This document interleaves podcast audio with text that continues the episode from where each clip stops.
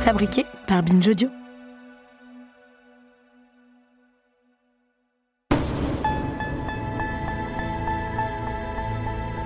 Nous faire justice. Deuxième épisode. Juger. Pour le deuxième épisode de cette série, où nous cherchons comment nous faire justice, je vous propose d'écouter un magistrat. Une personne qui a donc pour fonction de rendre la justice. François Lavalière a 20 ans d'expérience. Il a été substitut du procureur, juge d'instruction, juge d'application des peines et président d'audience correctionnelle. François Lavalière, bonsoir. Bonsoir.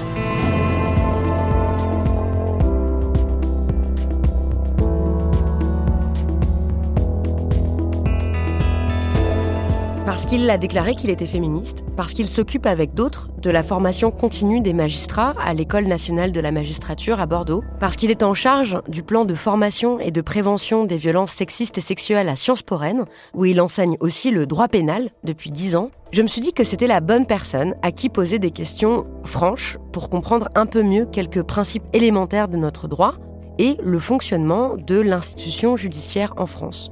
Du genre, Comment est-ce qu'on caractérise une infraction À quoi ça sert un procès?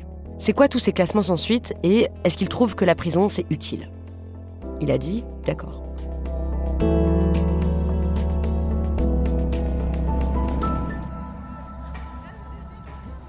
Ce soir-là, en janvier 2023, devant un amphithéâtre plein d'étudiantes et d'étudiants de Sciences Po Rennes, je commence par expliquer à quel point je me sens désemparée et en colère qu'après avoir lu et écouté depuis des années presque chaque jour d'innombrables témoignages de violence, la semaine d'avant encore, une amie à moi avait vu le mec qui l'avait violenté pendant des années relaxé, alors même que deux autres femmes étaient venues témoigner contre lui au procès, quand à peu près au même moment notre ministre de la Justice avait expliqué qu'il fallait siffler la fin de la récré, que la justice se rendait dans les tribunaux, bah moi, comme d'autres, ce que j'entends au fond de la part des autorités qui nous exhortent à porter plainte, c'est bah allez bien vous faire classer sans suite. Et j'explique que ça me donne parfois des envies de destruction physique, des envies de battre et de pare-brise, des envies d'attacher des gars à des chaises en exigeant des gros chèques pour rembourser toutes ces années de thérapie, par exemple. Je sais hein, que c'est interdit. Enfin bref, je résume, mais de faire comme dans ce très bon roman Les Orageuses de Marcia Burnier, un gang de meufs qui vont demander des comptes directement à ceux qui les ont agressés. Et donc la première question que je pose à François Lavalière, c'est au vu des chiffres catastrophiques du traitement judiciaire des violences sexistes et sexuelles dans ce pays, le peu de budget alloué à la justice, le fait que tout le monde semble débordé ou dépassé, est-ce que vous comprenez, comme magistrat, qu'on ait envie de se faire justice nous-mêmes?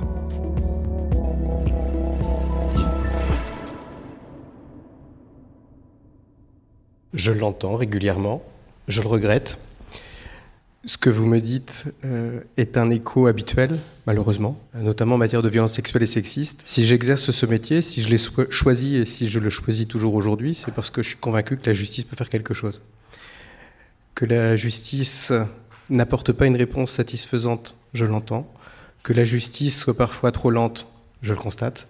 Que la justice est structurellement sous-dimensionné en France, ça c'est une évidence, et vous êtes parti sur ce postulat dès le départ. Et juste euh, pour qu'on ait quand même quelques chiffres, quand on dit que la justice est lente, quand on regarde euh, les statistiques, peut-être vous les connaissez, mais je, tiens quand même à, les rappeler, c'est des statistiques officielles du ministère de la Justice qui disent qu'entre le moment où on porte plainte, le moment où il y a un verdict qui est rendu, la moyenne c'est 10 ans c'est 10 ans. C'est vraiment, c'est pas moi qui les ai inventés, mais en moyenne, hein, d'accord, si on, on, regarde toutes les étapes.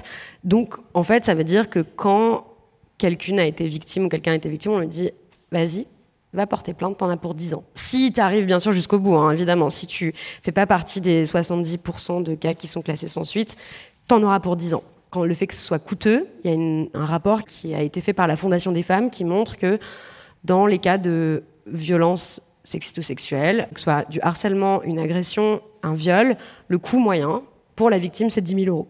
Ce sont des statistiques et des données qui font peur, qui me font peur comme magistrat, euh, qui bien évidemment sont inadmissibles quand on est victime, sont inadmissibles quand on est citoyen. Une fois que j'ai dit cela, j'ai dit le fond de ma pensée, mais je n'ai aucun justificatif à apporter parce que je trouve ça anormal. Quand on s'est parlé euh, plusieurs fois au téléphone pour préparer cet entretien, il y a plusieurs choses que vous m'avez dites qui m'ont surprise, que j'ignorais, euh, sur les principes avec lesquels on rend justice. On rend la justice quand on est magistrat. Vous m'avez dit, par exemple, euh, il faut savoir qu'un procès, il n'est pas fait pour la victime. Est-ce que vous voulez bien euh, réexpliquer ça? Là, on va passer en revue un certain nombre d'incompréhensions euh, très communes sur, voilà, sur la justice et la façon dont elle se rend. Pour être très clair, lorsque je dis que la justice n'est pas faite pour la victime, en tout cas que le procès n'est pas fait pour la victime, ça ne veut pas dire qu'elle n'a pas sa place dans le procès, loin de là. Et de plus en plus, et depuis 2000, les premières lois du 15 juin 2000 et, un certain nombre de lois qui sont intervenues après, la victime a pris de plus en plus sa place dans le procès. Une place non seulement légitime, mais qui est un principe même de la démocratie. Alors, si la justice est rendue au nom du peuple français, c'est parce que les grands principes de la justice sont les suivants. Il faut faire intervenir un tiers pour qu'on ne soit plus dans la justice privée, ne plus se rendre justice, comme vous le disiez tout à l'heure.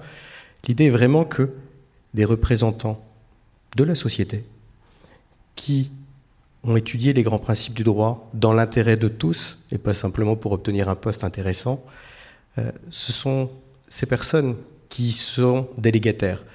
Lorsque un auditeur de, délégataire de la justice, euh, lorsqu'un auditeur de justice, donc les futurs magistrats, rentre à l'école nationale de la magistrature, il a une longue formation. Plus de 31 mois avant de pouvoir exercer, alors qu'il a déjà bac plus 5, bac plus 6 ou bac plus 7 en études de droit. Parce que rendre la justice, ce n'est pas comme donner un avis général, comme on peut le faire lors d'une discussion entre amis ou euh, lorsqu'on on est au téléphone tous les deux et qu'on discutait euh, tel ou tel point. Rendre justice, ça va bien plus loin. Et quand je dis que le procès n'est pas pour euh, la victime, c'est parce que le procès en France, et comme dans une grande majorité des démocraties, il a pour but de savoir en matière pénale si le comportement qui a été commis par celui qui est mis en cause, qu'on appelle le prévenu au début du procès correctionnel ou qu'on appelle l'accusé au début du procès des assises, si cet homme, cette femme, a bien commis une infraction. Et si l'infraction est commise, on le déclare coupable et ensuite on va choisir la peine. Donc, au cœur du procès, c'est l'idée de savoir si cet homme a brisé la loi, a enfreint la loi, a commis une infraction. Donc le procès, c'est celui de celui qui est mis en cause, la victime, bien évidemment, n'est pas étrangère à ce procès, mais l'action publique, celle qui est menée par les procureurs de la c'est-à-dire l'engagement des poursuites, la peine qui va être requise devant le tribunal, ce ne doit pas être un homme ou une femme qui le fait en son nom. C'est au nom de la collectivité que la parole est prise par le procureur à l'audience. J'ai pu vous surprendre en vous disant que le procès n'était pas fait pour la victime. Il y a cet aspect juridique évident c'est vraiment de savoir si cet homme a, violé la loi et s'il mérite peine pour cela. Cet homme ou cette femme, statistiquement, vous l'avez euh, bien compris et vous le savez, euh, ce sont principalement des hommes qui sont condamnés pour des faits de, violences sexuelles et sexistes et de, de viol notamment.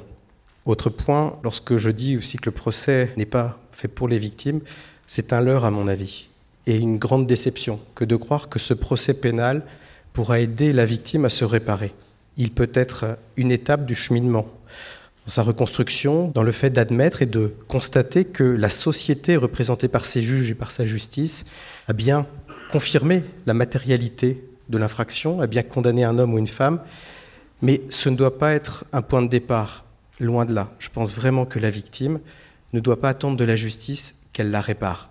Ce peut être une étape, mais ça ne doit jamais être l'objectif ni le point de départ.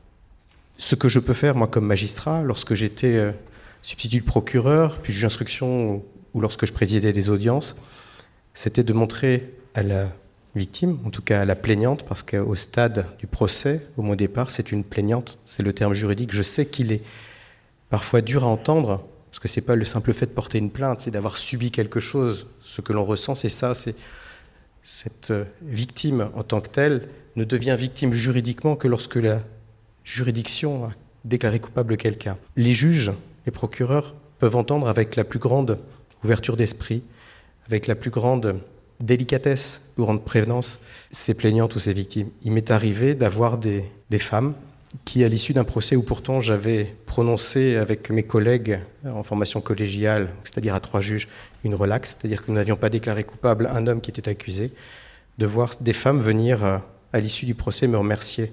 Parce que ce qui avait été dit au cours des débats avait réparé une faille en elle. Elle se rendait bien compte que même s'il y avait une relaxe, cela ne signifiait pas qu'on ne les avait pas crus, mais qu'avec les éléments juridiques que la loi pénale française impose, on ne pouvait pas déclarer coupable. C'est tout autre chose pour une victime, une femme ou un homme qui se sent victime et qui a subi quelque chose, qui l'a forcément et fortement ému, d'entendre de la bouche du juge que non, ce n'est pas une menteuse et que ce n'est pas parce qu'on n'a pas déclaré quelqu'un coupable que celui qui se plaint n'a pas été victime. Et ça revient aussi sur cette idée, le procès est avant tout celui du mis en cause et pas celui de la victime. Je ne suis pas là pour penser des plaies, même si j'ai bien conscience de ces, de ces blessures, de ces drames. Et comme je le disais dès le départ, cette émotion, elle nous prend également comme magistrats. Euh, nous ne sommes pas des, des hommes et des femmes sans sentiment, sans émotion, sans réaction. Merci beaucoup. Si j'ai bien compris, ça veut dire que il est arrivé, il arrive très souvent, il vous est arrivé de croire la victime ou d'avoir l'intime conviction que la personne, le mis en cause, avait commis des faits répréhensibles et de ne pas le condamner. C'est toute une subtilité de la loi française. Ce sont les trois éléments qui caractérisent une infraction. Alors là, c'est un cours de droit, malheureusement. Eh ben, on y va. Mais en matière pénale, pour dire qu'une infraction a été commise, il faut trois choses. Un élément matériel, ce que vous appelez la commission des faits. L'élément matériel, c'est constater qu'il y a eu un contact physique, notamment un contact sexuel. Là, vous avez l'élément matériel. L'élément légal, ça signifie qu'il faut que la loi interdise ce comportement, et plus encore, il faut aussi que la loi l'interdise, et donc fixe une peine encourue en cas de violation de cette loi. Dire, euh, dans l'absolu, je prends cet exemple, le viol est interdit par la loi. Si la loi ne fixe pas le maximum légal encouru, on ne pourrait pas condamner quelqu'un. Donc il n'y aurait pas l'élément légal établi. Donc, élément matériel, élément légal, et c'est là où est tout le problème en matière d'infraction sexuelle, c'est l'élément intentionnel, qu'on appelle aussi élément moral. je préfère appeler cela l'élément intentionnel. Là, ce que les magistrats doivent rechercher, c'est si celui qui est mis en cause avait conscience de commettre une infraction. Et en matière de violence sexuelle et sexiste, tout le problème est de savoir mettre cette notion de consentement et de connaissance du consentement ou de l'absence de consentement de la femme ou de l'homme qui se plaint d'avoir été abusé. C'est un terme que je n'ai pas. Je n'aime pas. C'est comme si on avait un droit de départ et qu'on avait juste dépassé des règles. Non, je n'aime pas ce terme d'abus sexuel. Mais cet élément intentionnel, c'est très souvent le cœur du débat en matière de violence sexuelle et sexiste. Est-ce que l'homme avait conscience que la femme en face de lui refusait l'acte qu'il va commettre? Et si à l'issue des débats, à l'issue de l'enquête, à l'issue des débats, si nous avons une audience, les magistrats ne sont pas capables d'être sûrs que cet homme savait qu'il allait contre le refus de cette personne, il ne pourra pas y avoir de condamnation. Quand bien même les faits ont été commis, quand bien même cette femme peut avoir l'impression totalement légitime d'avoir été victime. Et c'est là tout le cœur du problème, cette incompréhension majeure sur ce consentement. Si je suis aussi attentif à ce que les étudiants et les futurs magistrats réfléchissent à ces notions, c'est parce qu'il y a une incompréhension majeure. Cette femme se sent victime. Elle a été victime, oui. Juridiquement, l'homme qui a commis un acte sans savoir qu'il allait contre la volonté de cette femme, ou en tout cas qu'il a fait sans son consentement, cet homme ne peut pas être condamné c'est un des socles de notre réflexion pénale. Elle mérite sans doute d'être réfléchie, c'est clair. Et c'est aujourd'hui le cœur du problème. Ok, donc il faut avoir conscience que la personne en face n'était pas d'accord ou avoir conscience de commettre cette euh, infraction. Vous m'avez dit aussi, en fait, finalement, à réfléchir, et on est très très nombreuses à, le dire aussi, que euh, ça va pas, en fait, la façon dont la loi sur le viol est écrite en France, puisque, au fond, on présume que les femmes sont d'abord consentantes. Voilà. Elles sont consentantes par défaut, elles sont ouvertes à tous les vents. Euh, qui veut peut les prendre, sauf si elles disent non, quoi. Mais sinon, euh, par défaut, en fait, on est tous euh, considérés comme consentants, consentantes. Bon. Et vous dites peut-être qu'il faudrait quand même réfléchir à cette histoire de consentement positif, de dire oui, comme dans la loi espagnole, qui vient d'être changée récemment. Est-ce que vous voulez nous en dire plus là-dessus? La loi française aujourd'hui ne dit pas qu'il y a une présomption de consentement. Il y a eu à un moment dans la loi française une présomption de consentement aux relations sexuelles dans le rapport conjugal entre mari et femme. Heureusement, cette mention a été supprimée de la loi. 92 Non, c'était entre 2006 et 2010 ah bon? Qu'il y a eu cette euh, présomption. 92, c'est le moment où euh, la Cour de cassation a clairement dit qu'il ne pouvait y avoir de justification à un viol entre époux par le devoir conjugal. La Cour de cassation a dit même dans un couple marié, le devoir conjugal, entre guillemets, ne justifie pas des relations sexuelles forcées dès lors qu'il n'y a pas de consentement de la femme. Mais euh, vous évoquez le consentement positif. Avant de préparer cette conférence et au cours des, des derniers mois, j'ai lu un certain nombre d'ouvrages et je dois dire que j'ai découvert, alors que ça fait des années que je pratique le droit pénal, ça fait des années que je l'enseigne, qu'on peut dire, oui, qu'il y a de fait une présomption de consentement dans le droit pénal français. C'était dur pour moi de l'admettre, parce que je ne pouvais pas imaginer, j'étais tellement heurté en lisant euh, ces lois sur la présomption de consentement dans le euh, domaine conjugal que ça me surprenait. Mais j'ai lu l'ouvrage de Catherine Lemaguerès, Les pièges du consentement. Donc c'est une, une, juriste euh, Une docteure en droit, docteur en droit qui a réfléchi à ces notions de consentement et qui euh, dit qu'aujourd'hui, nous avons en France une présomption de consentement. Et c'est vrai que la loi pénale française ne dit pas qu'il y a viol s'il n'y a pas eu consentement. Elle dit, s'agissant du viol, qu'il y a viol dès lors qu'il y a eu une pénétration sexuelle par menace, violence, contrainte ou surprise. En clair, il faut prouver qu'il y a eu ces actes qui mettent de côté l'idée que la relation était consentie. Donc on prouve par le contraire. Ce qui, soyons très clairs, est l'aveu qu'il y a une présomption de consentement en matière de relations sexuelles. Vous parlez du consentement positif, qui est une notion portée euh, notamment par un certain nombre de juristes espagnols. La réforme de l'été dernier a amené euh, cela en disant euh, solo si est si, seulement un, oui est un oui, c'est un, axiome un peu rapide, enfin un terme très rapide mais très révélateur. Clairement, dans la loi espagnole, désormais, on ancre cette idée qu'il faut établir, si jamais on est un jour accusé d'avoir commis un viol, il faut, pour celui qui est accusé, dire mais si elle était consentante, si la preuve, je vous démontre que elle était consentante par tel et tel élément.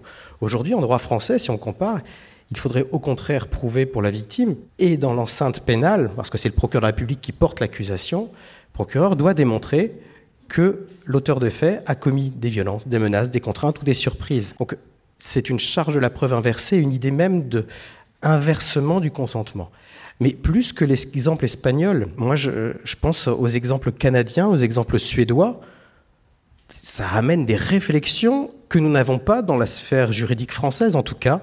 Les praticiens du droit que nous sommes ne sont pas dans ces débats, parce que le praticien du droit que je suis, magistrat qui applique la loi, applique la loi telle qu'elle est. Et rien ne m'empêche de constater qu'en Suède, lorsqu'il y a eu euh, ces grandes réflexions, ces grands débats et ces grandes avancées, après euh, les votes du Parlement écossais euh, bien après les, Canadiens, mais les Suédois ont même créé une infraction qui est un viol par négligence. C'est un, résumé et un raccourci de ma part. Mais c'est de dire que si l'homme ne peut pas nous prouver, en tout cas la personne mise en cause ne peut pas prouver qu'il y avait consentement clair objectif et dans un contexte où on ne peut pas mettre en cause la liberté de l'intéressé, mais que on arrive à établir qu'il n'y avait pas consentement, eh bien on va considérer qu'il y a un viol par négligence parce que l'accusé n'a pas pris soin de vérifier que la personne avait consenti à l'acte. Aujourd'hui, en France, si je fais le parallèle, quelqu'un qui me dit mais je n'ai pas vérifié qu'elle était consentante mais elle ne m'a rien dit, c'est une relaxe au tribunal correctionnel, c'est un acquittement devant la cour d'assises. En France, on n'aurait pas de condamnation. En Suède, ils ont créé cette infraction, qui est cette zone d'ombre qui nous gêne beaucoup dans le droit français, et les magistrats au premier chef. Je vais peut-être un peu loin, parce que j'ai un devoir de respecter la loi française et d'en faire la lecture. On a pu dire que le magistrat était la bouche de la loi. Ça ne l'empêche pas de réfléchir parfois.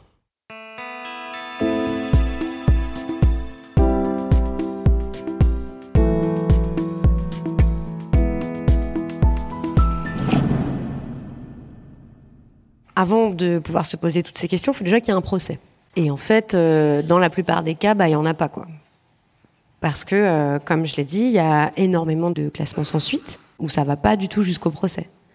Et en plus, pour que soit classé sans suite, il faut encore qu'il y ait une plainte qui soit déposée. Et on sait que seule une minorité de personnes qui ont été euh, agressées ou qui sont victimes de violences conjugales ou euh, qui sont harcelées, etc., portent plainte. Donc, je voudrais maintenant qu'on parle de ces classements sans suite. Enfin, même rien que le terme, en fait, euh, c'est. Qu'est-ce que ça veut dire euh, classer sans suite? C'est un jour un magistrat fait du ménage dans son bureau et dit viens on va classer, il faut mettre de l'ordre. Comment ça se passe en fait? En France, il y a un terme qui peut sembler désuet et non compris par la plupart de nos concitoyens. On parle des poursuites engagées par le ministère public. Les poursuites, ce sont les choix d'orientation pénale, de renvoi devant le tribunal ou de renvoi devant une cour d'assises ou devant la cour départementale criminelle désormais, enfin la cour criminelle départementale. On dit qu'il y a une poursuite. On va poursuivre l'intéressé devant la juridiction pour le juger. C'est pas une course. Et dire que on classe sans suite, c'est qu'il n'y aura pas de poursuite. La procédure s'arrêtera là. Mais le classement sans suite, prononcé, décidé par un procureur de la République, c'est-à-dire pas un juge, mais un procureur, qui dirige les investigations gérées par les policiers et les gendarmes, en dehors des cas où il y a une information judiciaire gérée par un juge d'instruction. En tout cas, les classements sans suite, seul le procureur de la République, ses substituts, peuvent classer sans suite une procédure. C'est-à-dire qu'il n'y aura pas de poursuite pénale. Ce classement sans suite, ce n'est pas la démonstration d'un pouvoir arbitraire ou discrétionnaire. Un procureur ne se dit pas Oh, ce dossier m'intéresse pas, je vais le classer. Si c'est ainsi perçu par la victime, c'est odieux. Un classement sans suite, c'est le constat par un magistrat du parquet qu'il ne peut pas, au stade où il analyse la procédure, envisager une condamnation à terme par un tribunal.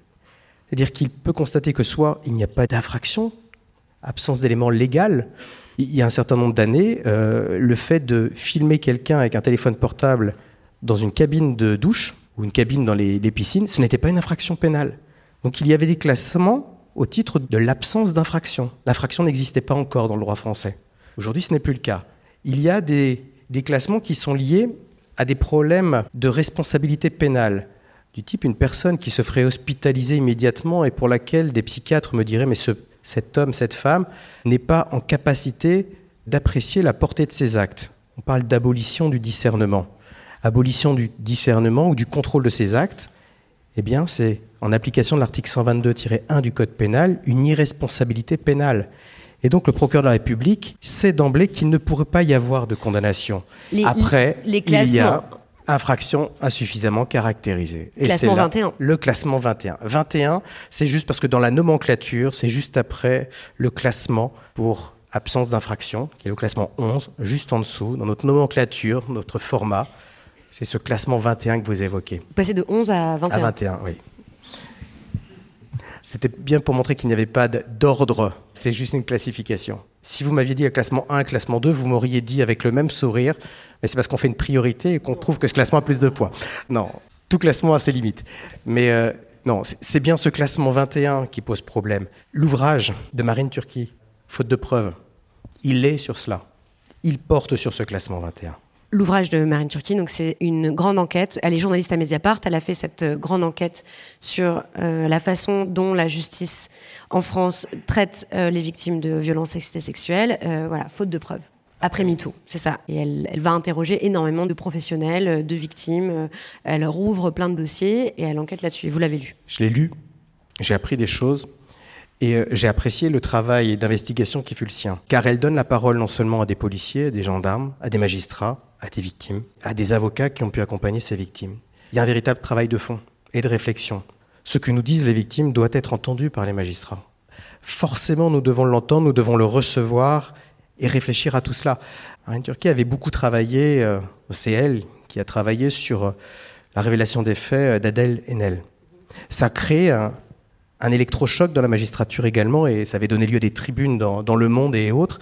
Plusieurs magistrats se sont élevés en disant si Adèle Haenel n'a pas confiance en sa justice, et elle dit moi je ne veux pas déposer plainte car la justice de mon pays, il n'y a plus rien. La justice nous ignore. Moi, j'ignore la justice. C'est ça, euh, c'est c'est ce qu'elle avait dit. Quand je parle d'électrochoc pour la justice, c'est que il y a une formule que j'aime beaucoup, qui est portée par une grande magistrate française, première présidente de la Cour d'appel de Poitiers, Gonala Jolicose. Elle dit que nous devons entendre la conversation du monde. Or, lorsque nous sommes interpellés ainsi sur le fait que notre justice ne donne plus confiance, nos concitoyens n'ont plus confiance en leur justice, ça pose de véritables problèmes. On devient magistrat parce qu'on croit en ce pilier de la démocratie et de la justice. Mhm. Pour revenir sur ce qu'on disait sur le classement 21, l'infraction insuffisamment caractérisée, toute l'idée de, à un certain moment, le procureur de la République, donc s'il choisit ce classement, c'est qu'il estime qu'il y a peut-être des éléments, mais pas suffisant, enfin pas suffisamment d'éléments pour entraîner une condamnation. Et ça, c'est un point euh, sur lequel je, je voudrais enfin, appuyer également, c'est que parfois, un magistrat préfère ne pas renvoyer devant l'audience et décider de classer immédiatement ou de rendre une ordonnance de non-lieu pour le juge d'instruction. Alors qu'est-ce qu'un non-lieu pour le juge d'instruction? C'est quand le juge d'instruction considère qu'il n'y a pas lieu de poursuivre. Évidemment. C'est pas qu'il n'y a pas, il n'y a pas eu d'infraction. Bah, comment, comment, le comprendre autrement? Enfin, c'est vraiment, c'est terrible cette euh, formulation-là. Peut-être que nous devrions revoir nos, oui, oui, oui, de, qualificatifs. Oui, c'est vrai que marqué non-lieu, on dit ça n'a pas eu lieu, c'est dans votre tête. Non, ça n'a pas. D'accord. Pas, ça ne donne pas lieu à. Il n'y a pas lieu à poursuivre devant la juridiction. Ça change tout. Ça ne veut pas dire que ça n'a pas été commis. Ça veut juste dire que pour un magistrat, juge d'instruction mhm. ou procureur, dans le cas du classement sans suite, il n'y a pas suffisamment d'éléments pour mener une condamnation. Quand je disais que parfois nous préférons ne pas aller à l'audience, c'est parce que nous savons combien l'audience correctionnelle ou l'audience d'assises peut être une épreuve supplémentaire pour la victime. Quand nous estimons que les chances d'avoir une condamnation sont très limitées, est-ce que ça vaut la peine d'aller sur la place publique, dans une enceinte où il peut y avoir autant de personnes que dans cet amphi ce soir, c'est-à-dire beaucoup de personnes, est-ce que ça vaut la peine de demander à cette victime d'aller répéter une nouvelle fois ce qu'elle dit avoir vécu? Ça ne veut pas dire qu'on ne la croit pas, mais qu'en l'état de la procédure, il n'y a pas suffisamment d'éléments, et notamment euh, si on analyse cette idée de consentement, pour entraîner une condamnation. C'est un vrai débat. Quand j'étais juge d'instruction, il m'arrivait de recevoir l'avocat des parties civiles, donc ces victimes qui sont constituées pour être représentées par avocat et prendre leur place dans la justice de recevoir les avocats et les victimes et de leur dire voilà, j'estime que renvoyer à l'audience, ce serait périlleux parce que même si au fond de moi je peux croire que vous avez subi ces faits, je ne suis pas certain qu'on entraînera une condamnation. Ça peut choquer. J'aurais très bien pu dire allez, je m'en lave les mains, je vais laisser à mes collègues du tribunal correctionnel ou de la cour d'assises le sort de cet homme, de cette femme. Si l'avocat et la victime me disaient oui, nous voulons y aller, eh bien j'y allais. Mais je voulais les mettre euh, face à cette interrogation qui était la mienne. Parce que un procès d'assises avec les jurés, il n'y a pas que trois juges en face. Il y avait les jurés, alors maintenant il y a les cours criminelles départementales qui vont changer la donne en matière de viol, mais c'est vraiment une étape. Et la procédure orale de la cour d'assises peut être un moment très difficile. En même temps, tous, à un moment, plusieurs fois dans notre vie, on juge au sens commun du terme. En fait, déjà, il est sûr et certain qu'on soit chacun, chacune en relation de près ou de loin avec quelqu'un qui a commis des violences sexuelles. Moi, c'est la question qu'on m'a le plus posée depuis toutes ces années d'émission, c'est euh, qu'est-ce que je fais de mon pote le violeur? Euh, Qu'est-ce que je fais avec euh, ce frère qui a été violent avec moi et mon père et mon oncle et mon voisin, etc. Bon. Et donc, en général, ce qui se passe, c'est qu'on dit que bah oui, mais bon, c'est parole contre parole, enfin communément, hein, c'est ça qu'on dit.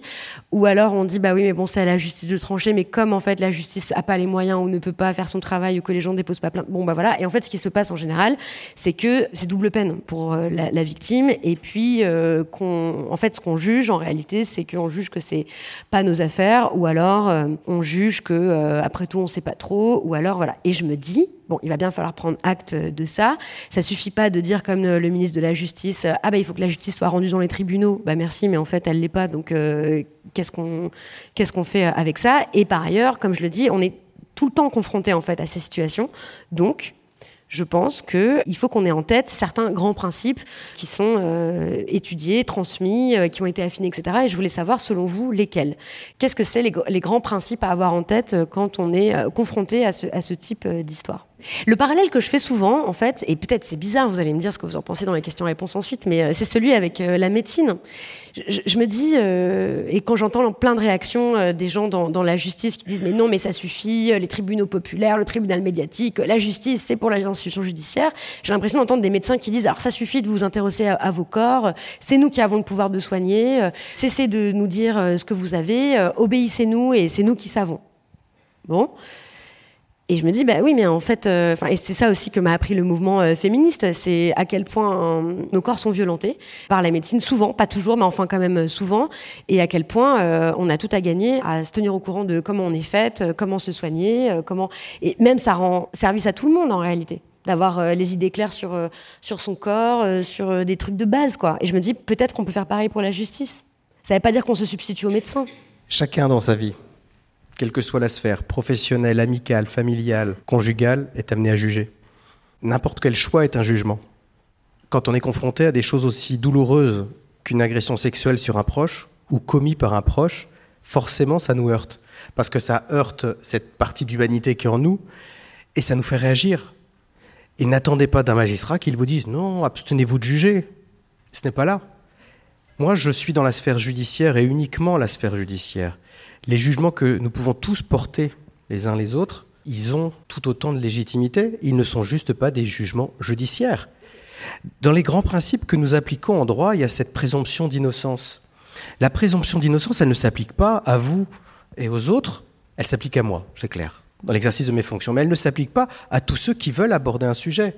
Je suis tout de même très vigilant lorsque je dis cela, parce que j'ai bien conscience que la rumeur, la dénonciation calomnieuse, la calomnie sont des choses qui sont horribles. Et personne n'est à l'abri un jour, vous-même, demain peut-être, pourriez être accusé d'avoir commis quelque chose. Et vous seriez heureux que vos juges appliquent des grands principes comme la présomption d'innocence, c'est-à-dire tout pendant qu'il n'y a pas une décision définitive, on ne peut pas considérer comme acquis que Victoire Tuaillon a commis tel acte. Ça n'empêchera pas ceux qui veulent dire que vous avez commis cet acte de le dire. Mais ils devront en répondre devant la justice s'ils l'ont fait avec mauvaise foi. S'ils l'ont fait uniquement pour vous dénigrer, pour vous porter préjudice, pour décrédibiliser la personne que vous êtes. La loi nous permet de sanctionner ceux qui le font uniquement pour porter préjudice. Mais l'existence d'une justice rendue par des tiers qui est un socle de la démocratie, avec ce principe de présomption d'innocence, elle ne s'applique pas dans la sphère de tous les jours.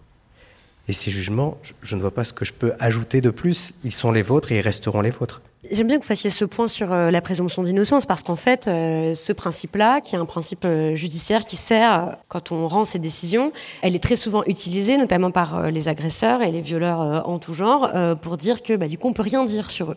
Alors, la présomption d'innocence, soyons très clairs, elle interdit à un juge, à un procureur de la République, d'interpeller quelqu'un simplement parce qu'il pense qu'il a commis.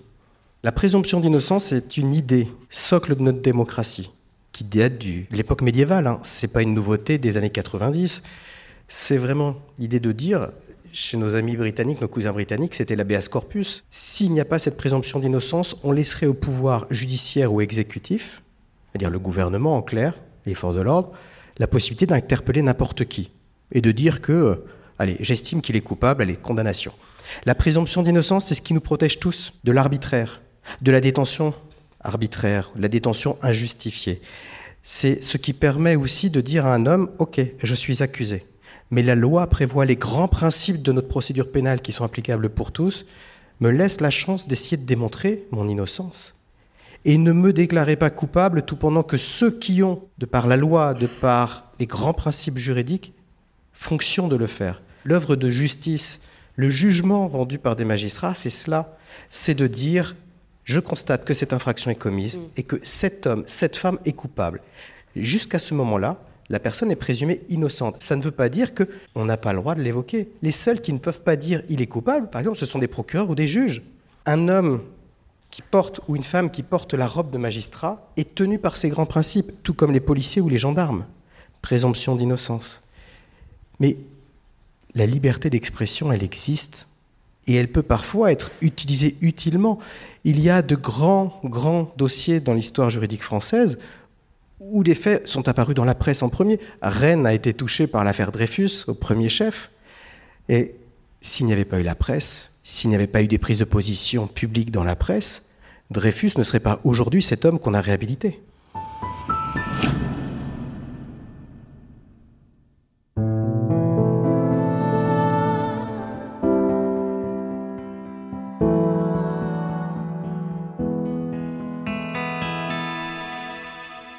Comment vous travaillez sur vos propres préjugés? Comment, vous savez que vous êtes aussi responsable de la formation euh, continue de certains magistrats, comment vous les encouragez à prendre conscience de leurs préjugés, à travailler dessus? Je me doute bien euh, aussi que parmi les magistrats, euh, il y a certainement énormément de préjugés sexistes, racistes, classistes, évidemment. Comment est-ce qu'on peut lutter contre ça? Comment vous-même, à titre personnel, vous luttez contre ça? C'est la première préoccupation, en tout cas ce devrait être la première préoccupation de tous ceux qui rendent justice se méfier de leurs propres préjugés.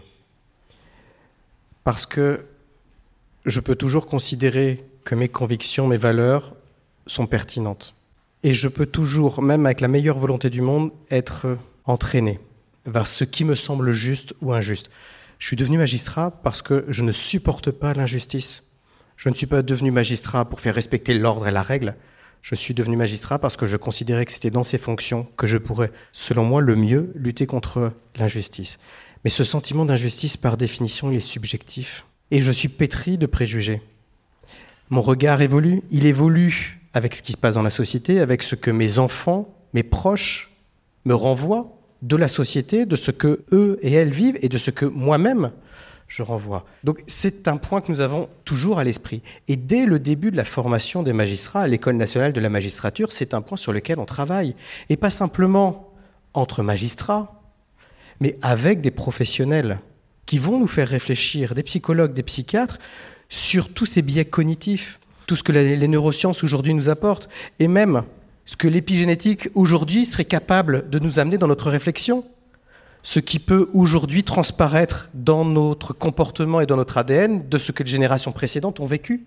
Si vous connaissiez la vie complète des magistrats, vous diriez ah ben non, il peut pas juger quelqu'un qui est en conduite sous l'empire alcoolique parce que son grand-père était alcoolique. Si vous connaissiez un juge d'instruction dont euh, la petite nièce a été victime d'un viol quand elle était enfant, on pourrait nous dire ah il faut surtout pas qu'il s'occupe d'un d'un violeur parce qu'il va être très dur. Évidemment, nous sommes des humains comme les autres. Évidemment, nous sommes témoins, victimes ou confidents de victimes. Donc des préjugés, nous en avons comment Ou auteurs. Ou auteurs, malheureusement, de telles infractions. Nous avons tous ce vécu personnel, familial, social qui fait de nous ce que nous sommes au moment où nous jugeons. Donc à l'École nationale de la magistrature, on travaille là-dessus, on y réfléchit. Et non seulement dans cette formation initiale, qui est longue, qui est la plus longue des écoles d'application en France, mais aussi après. Les magistrats, enfants, lorsqu'ils exercent, ils ont l'obligation chaque année de faire au moins cinq jours de formation continue. Et il y a notamment un panel de, de formations proposées aux magistrats qui relèvent de cette sphère. Et euh, tout ce que les apports des neurosciences apportent, nous le proposons aux magistrats. Ils peuvent aller se former. Quand vous êtes euh, juge d'application des peines, ça veut dire aussi que vous pouvez aménager les peines, avoir d'autres euh, types de sanctions et que vous êtes face à des personnes qui euh, certainement sont ou peuvent aller en prison. Donc je voudrais savoir votre opinion vous sur euh, la prison comme sanction. Est-ce que vous pensez euh, que c'est une sanction utile, en particulier dans le cas de ces infractions-là? Et est-ce qu'il faudrait inventer d'autres types de sanctions est-ce que vous y avez déjà pensé? Est-ce que vous êtes déjà dit, non mais en fait, ce qu'il faudrait, ce serait euh, leur faire faire ceci ou cela, ou ce qu'il faudrait, ce serait une prison comme ci ou comme ça, ou ce qu'il faudrait, c'est tel ou tel traitement ou... Est-ce que la prison est utile? Vu le nombre de peines d'emprisonnement que j'ai prononcées dans ma vie, euh, heureusement que je le pense. Je vais être très clair. Je ne pense pas que c'est un traitement, ni que cela va changer l'état d'esprit des intéressés. Et j'ai bien conscience aussi que ce que l'on a qualifié souvent d'école du crime, parce qu'on est en contact avec d'autres personnes dans des conditions qui sont indignes, je l'ai bien à l'esprit. Mais il y a des moments dans la vie d'un homme, d'une femme, où je considère que vu la gravité des faits, vu l'intention qui était la sienne au moment de passer à l'acte, la prison est la solution du moment. Je ne dis pas qu'elle doit être définitive. Je ne dis pas qu'un homme ou une femme ne peut pas changer, loin de là. Sinon, je ne serais pas magistrat si je ne croyais pas en l'évolution personnelle. Mais il y a des moments où le constat, et c'est un constat amer, c'est loin, ce n'est jamais avec satisfaction et bonheur qu'un magistrat prononce une peine d'emprisonnement. Et c'est évident que sur les violences sexuelles et sexistes, si j'ai face à moi un homme qui dit mais elle l'a bien cherché, de toute façon, elle s'habille de telle sorte que bah, elle provoque. Enfin, c'est quand même elle qui m'a provoqué. Cela, vous imaginez bien que l'homme que je suis, le père que je suis, le juge que je suis, réagit et se dit ou lui, au moins pour un temps, on va protéger la société et je vais l'envoyer en détention. Ne serait-ce que pour protéger la société, parfois, l'emprisonnement a du sens. De là à dire quelle est la seule peine utile dans ces matières, non. Bien évidemment, non. Est-ce qu'il existe d'autres mesures qui peuvent avoir du sens? Bien évidemment. Je pense notamment à toutes ces mesures probatoires, c'est-à-dire ces mesures où on demande à l'intéressé de démontrer à la justice qu'il respecte un certain nombre d'obligations ou d'interdictions, que ce soit des obligations de soins, d'interdiction d'entrer en contact. Et dans les protocoles de soins qui peuvent être mis en place, il y a des protocoles dédiés à la réflexion sur le passage à l'acte en matière sexuelle. Nos euh, cousins euh, canadiens, les Canadiens de manière générale, ont énormément développé la justice restaurative. Ce mécanisme qui va remettre à chacun la possibilité de s'exprimer, de recréer du lien. Ce n'est pas applicable dans toutes les situations. Mais cela peut avoir un véritable sens porteur. Ça répare la victime. Parce que dans le regard que portait sur elle l'auteur des faits, il y a une modification. Les Canadiens ont mis cela en place en France depuis plusieurs années, 2014 désormais, on peut le faire, mais les moyens ne sont pas là. Ça concerne même pas une centaine de personnes par an. je, sais bien, ce n'est pas mis en place suffisamment, mais c'est une des pistes qui pourrait être envisagée. Et j'y crois profondément. Le travail des travailleurs sociaux, des services pénitentiaires d'insertion et de probation est un travail considérable. Si nous pouvions doubler, tripler leurs moyens, je vous assure, je suis persuadé que la récidive en France serait bien moindre. Je suis persuadé que nous n'aurions plus ces réflexions sur le sens de la peine, parce que nous aurions une peine qui est adaptée à la personne. Et si une société démocratique a bien un objectif à se donner, c'est de tout faire pour que les infractions ne soient plus commises. Et c'est aussi de permettre à celui qui a commis une infraction de sortir de son mécanisme. Il y a un acte volontaire, c'est certain, mais il y a aussi tout l'accompagnement qui peut être mis en place. Je vous remercie. J'ai une, toute dernière question. J'ai lu euh, dans un très beau petit livre de Blandine Rinkel, qui est une romancière, qui s'appelle A-t-on le droit de changer d'avis? Et elle dit que quand on rencontre euh, quelqu'un, elle aime bien poser une question maintenant, vous pouvez tester euh, en soirée ou ailleurs. Bon, peut-être c'est pas une question très festive, mais ça peut l'être, pourquoi pas. François Lavalière, sur quoi vous avez changé d'avis Sur plein de sujets, et heureusement. Sur euh, le fait de se reconnaître, pas revendiquer, mais reconnaître et admettre que je peux être féministe. J'ai changé d'avis sur euh, celui que je voulais être aussi comme magistrat. Je suis rentré dans la justice en voulant être juge des enfants, en voulant être sauveur. Je me suis rendu compte que je ne pourrais pas être un sauveur. Et que le magistrat ne doit jamais avoir à l'esprit qu'il sera un sauveur. Sinon, il va se perdre et il va perdre avec lui tous ceux qui lui ont fait confiance. Donc je suis revenu sur cette idée. Par contre, je suis convaincu qu'un magistrat aujourd'hui, il a un rôle à jouer. Et un rôle toujours aussi essentiel que les fondateurs de notre démocratie nous l'ont donné. Et cela, c'est un point sur lequel je suis toujours resté euh, convaincu. La justice a du sens. Je vous remercie. Merci beaucoup.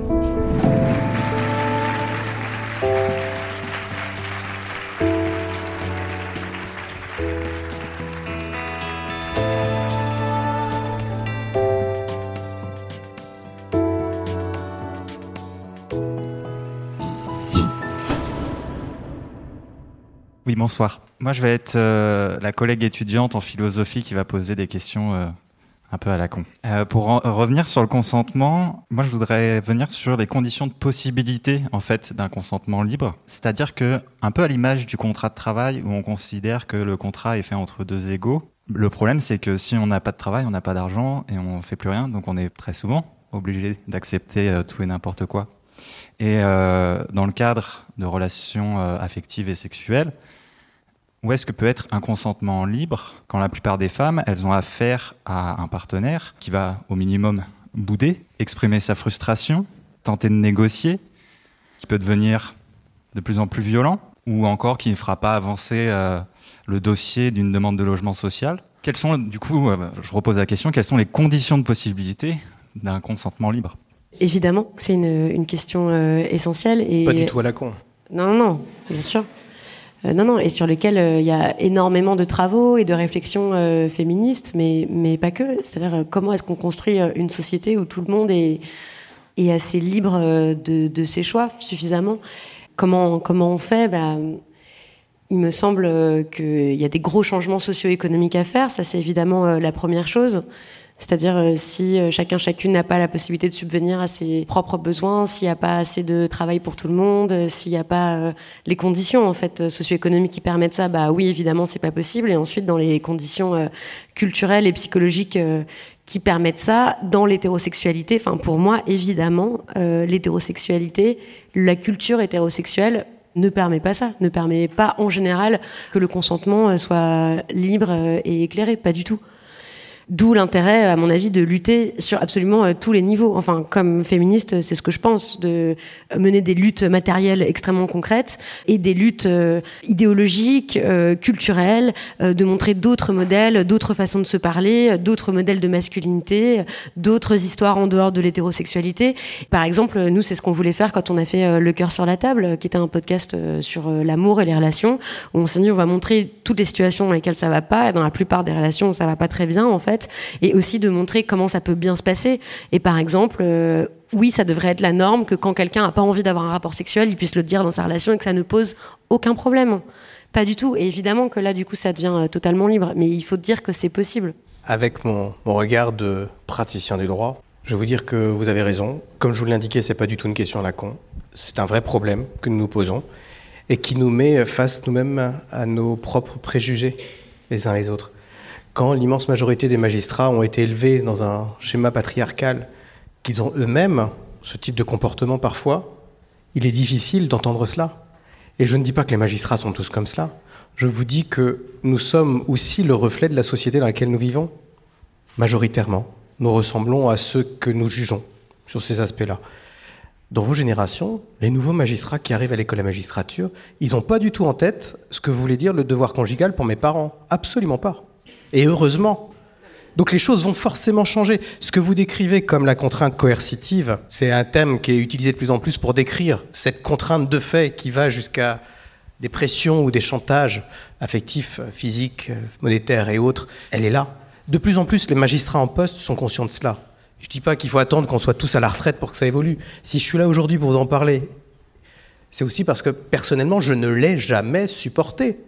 Et ça fait plus de 20 ans que j'exerce. Dès mes premières actions, j'ai trouvé des choses totalement choquantes. Nous ne sommes pas à la décision dans le sens élaboration de la loi. Ce n'est pas nous qui allons modifier le système juridique. Nous pouvons par des décisions faire évoluer les choses. Et aujourd'hui, de plus en plus de fois, nous considérons que les contraintes financières, la dépendance économique peuvent être considérées in concreto dans la situation précise comme ne permettant pas l'expression d'un consentement et qu'il y ait une sorte de contrainte liée à ce phénomène d'emprise ou de cette dépendance. Et on ira vers une condamnation. Mais parce qu'on force un peu les termes de la loi, faut être très clair. Les seuls qui peuvent faire changer les choses, ce sont les législateurs. Et là, je n'ai pas de leçon à leur donner, je n'ai pas le droit. Vous avez commencé enfin, cette séance et le podcast en disant que euh, certaines victimes avaient envie de se faire justice elles-mêmes.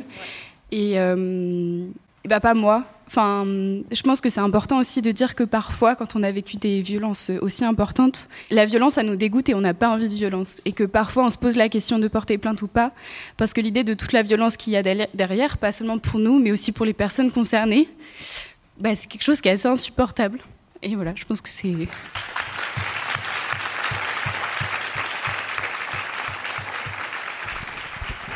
Clairement, si la justice, elle existe, c'est aussi pour que ce soit au nom de la société complète que la réponse, elle soit apportée, qu'elle sera apportée.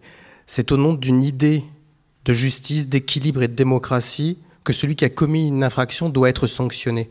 C'est pour ça que la justice, elle est rendue au nom du peuple français.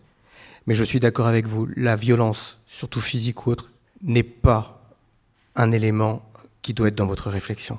Mais je vous remercie pour votre éclairage, vraiment sincèrement. Je, je, vous remercie aussi, je comprends tout à fait euh, cette réaction-là. Et ce, que, ce dont je suis sûre aussi, c'est que tout existe, en fait. Et donc, euh, qu'en fait, euh, j'ai commencé évidemment en, en, disant ça parce que je comprends ça, moi, très bien qu'on n'en ait pas du tout envie, qu'on soit plutôt euh, non violent, fondamentalement. Puis je comprends aussi très bien qu'on ait envie de l'être. En fait, moi, je sens les deux en moi tout le temps. Et j'ai pas encore tranché, j'en sais rien en fait euh, de ce que je pense. Je dis juste que ça monte quoi, fort en fait, de, plus en plus. C'est peut-être par effet de lassitude ou de ou de grande colère en fait, euh, voilà, qui peut donner envie de. Et quand je dis Là, j'ai dit casser des pare-brises, hein, j'ai pas dit s'attaquer à des gens hein, physiquement. Là, j'ai dit oui, la même façon que, tu vois, euh, je suis pas sûre que casser des abribus en manif soit de la violence, quoi. C'est pas bon. Ma question, euh, je l'ai pas encore bien formulée dans ma tête, excusez-moi.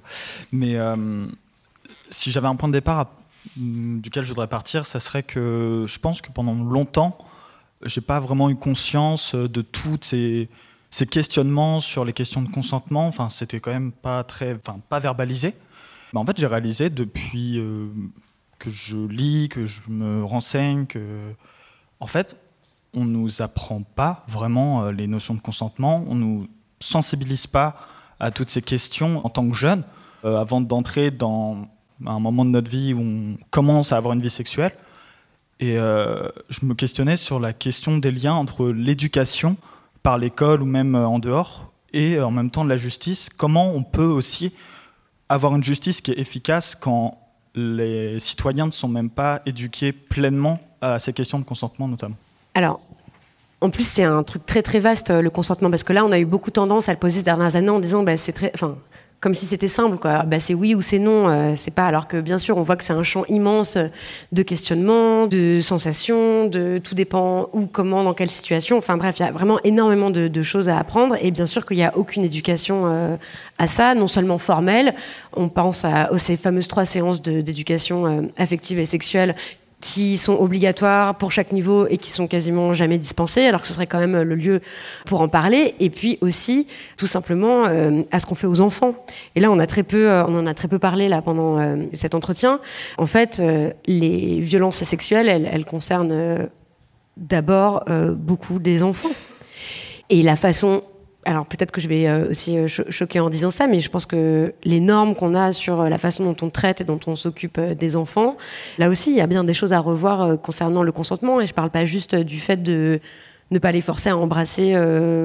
voilà, la façon dont on les, dont on leur apprend pas du tout les limites de leur corps, dont on les brusque sans arrêt, dont on les dont on enfreint en fait leurs limites de toutes sortes de façons, bah, évidemment que ça favorise pas du tout la conscience même de son propre consentement et ni le respect euh, de celui des autres. Pour aller plus loin, là, une de mes passions, euh, c'est euh, le yoga. Bon voilà, j'enseigne le yoga, je me suis formée pour être prof de yoga et tout. Le yoga, ça apprend beaucoup à sentir les, à avoir conscience de ses propres sensations.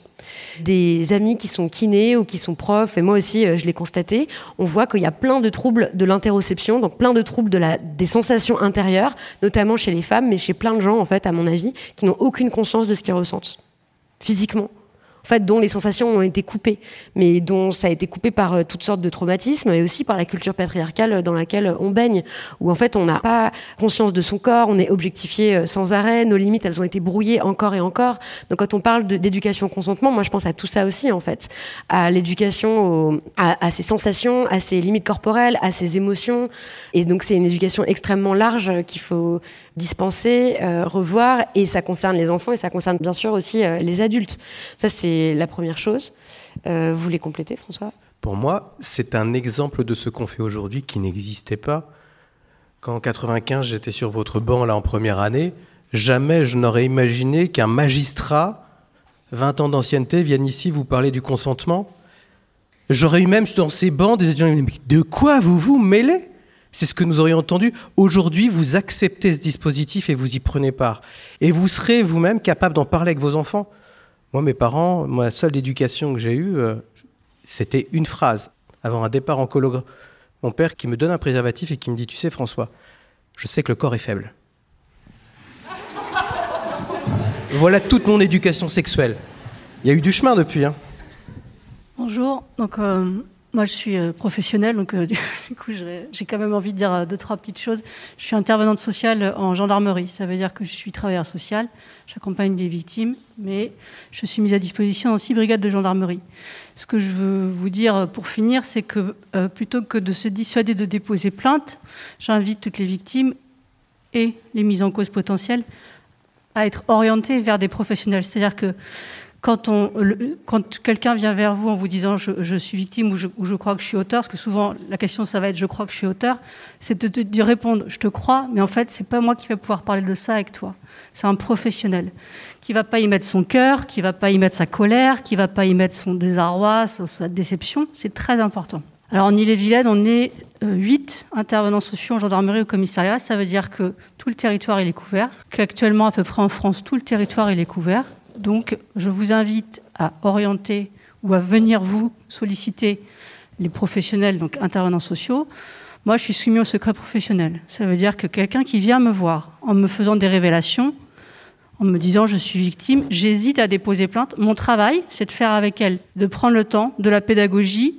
Et je rejoins tout à fait François sur le fait que quand on pressent à 80% que la personne va être déçue par une non-réponse, bah, mon travail à moi, c'est de faire le, chemin avec elle. Qu'est-ce qu'elle attend du procès?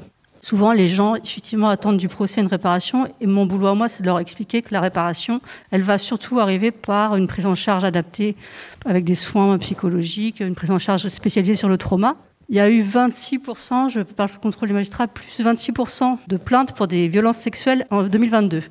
Il faut venir déposer plainte pour que le système s'adapte à la société. C'est-à-dire qu'il y a une augmentation du, dépôt de plainte. Bien sûr qu'il n'y a pas plus de violences sexuelles, il y a plus de dépôts de plainte. Il faut venir discuter avec un professionnel de ce que la victime voudrait faire ou pas. Mais si on s'interdit à venir déposer plainte, les policiers, les gendarmes, les magistrats, ils vont pas évoluer. Le mouvement, il vient vers le bas. Et ça, c'est une réalité. Et puis pour moi, c'est super compliqué d'entendre qu'en fait, rien ne marche. C'est pas vrai. non, mais en fait, on a, personne n'a dit ça. Hein. On n'a pas dit rien ne marche. On a dit 10 ans de procédure en moyenne, 10 000 euros, 70% de classement sans suite. Enfin, c'est ça qu'on dit.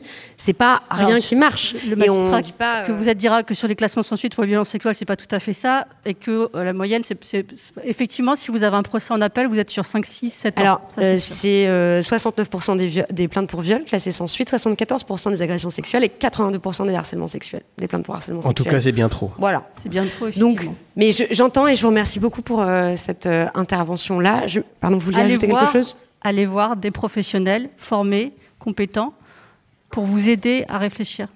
Et surtout, ne faites pas justice vous-même. Bonsoir, moi je voulais pas poser une question, je voulais juste réagir parce qu'il y a quand même un sujet qui n'a pas du tout été abordé, c'est la question du statut du parquet. Parce que les juges sont indépendants, ça c'est une réalité, mais les procureurs de la République en France actuellement ne le sont pas. Et il y a un lien structurel, hiérarchique, entre les procureurs et le garde des sceaux. Ce qui pose quand même un énorme problème et, le cas échéant, un problème de conflit d'intérêts quand il y a des ministres qui sont mis en cause.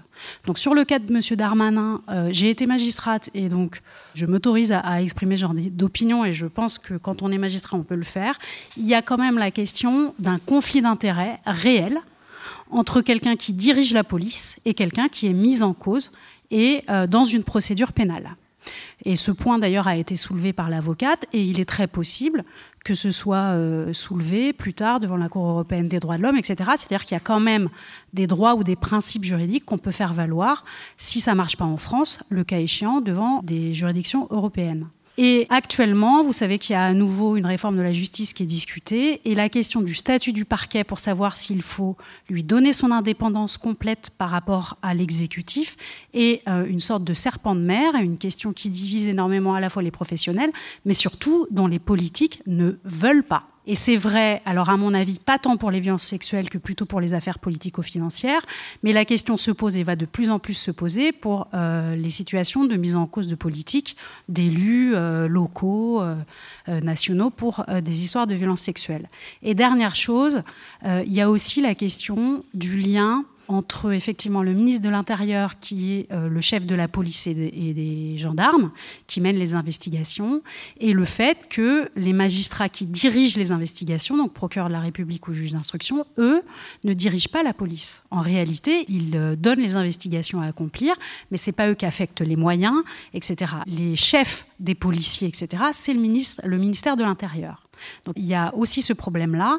Et vous avez un certain nombre de magistrats, et même de policiers d'ailleurs, qui considèrent qu'il faudrait avoir une police judiciaire, c'est-à-dire entièrement dédiée aux enquêtes pénales, qui soit complètement sous l'égide du ministère de la Justice, des, magistrats en réalité, et complètement indépendant du ministère de l'Intérieur. C'est vrai pour les violences sexuelles ou pour toutes les affaires où les élus sont mis en cause, mais c'est vrai aussi, euh, et j'en termine par là, pour les problèmes de violences policières.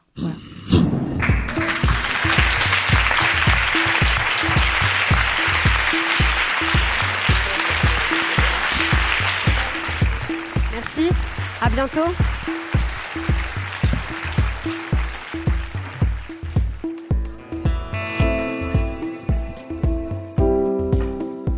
Venez d'écouter François Lavalière dans le deuxième épisode de Nous faire justice, un cycle de discussion qui se tient en public dans les lieux et les festivals qui nous y invitent.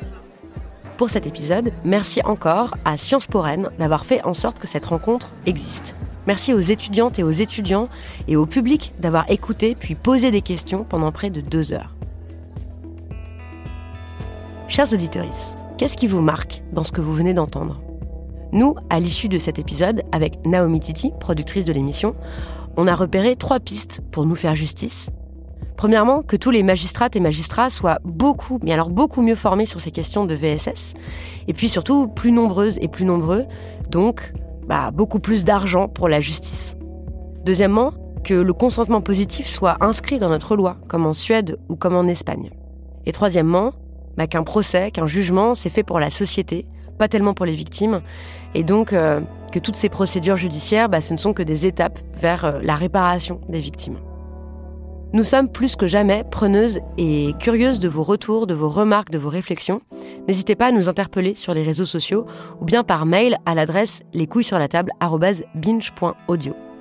Cet entretien a été enregistré et mixé par Elisa Grenet, à la production et à l'édition, c'est Naomi Titi, et à la communication, Jeanne Longini et Lise Niederkorn.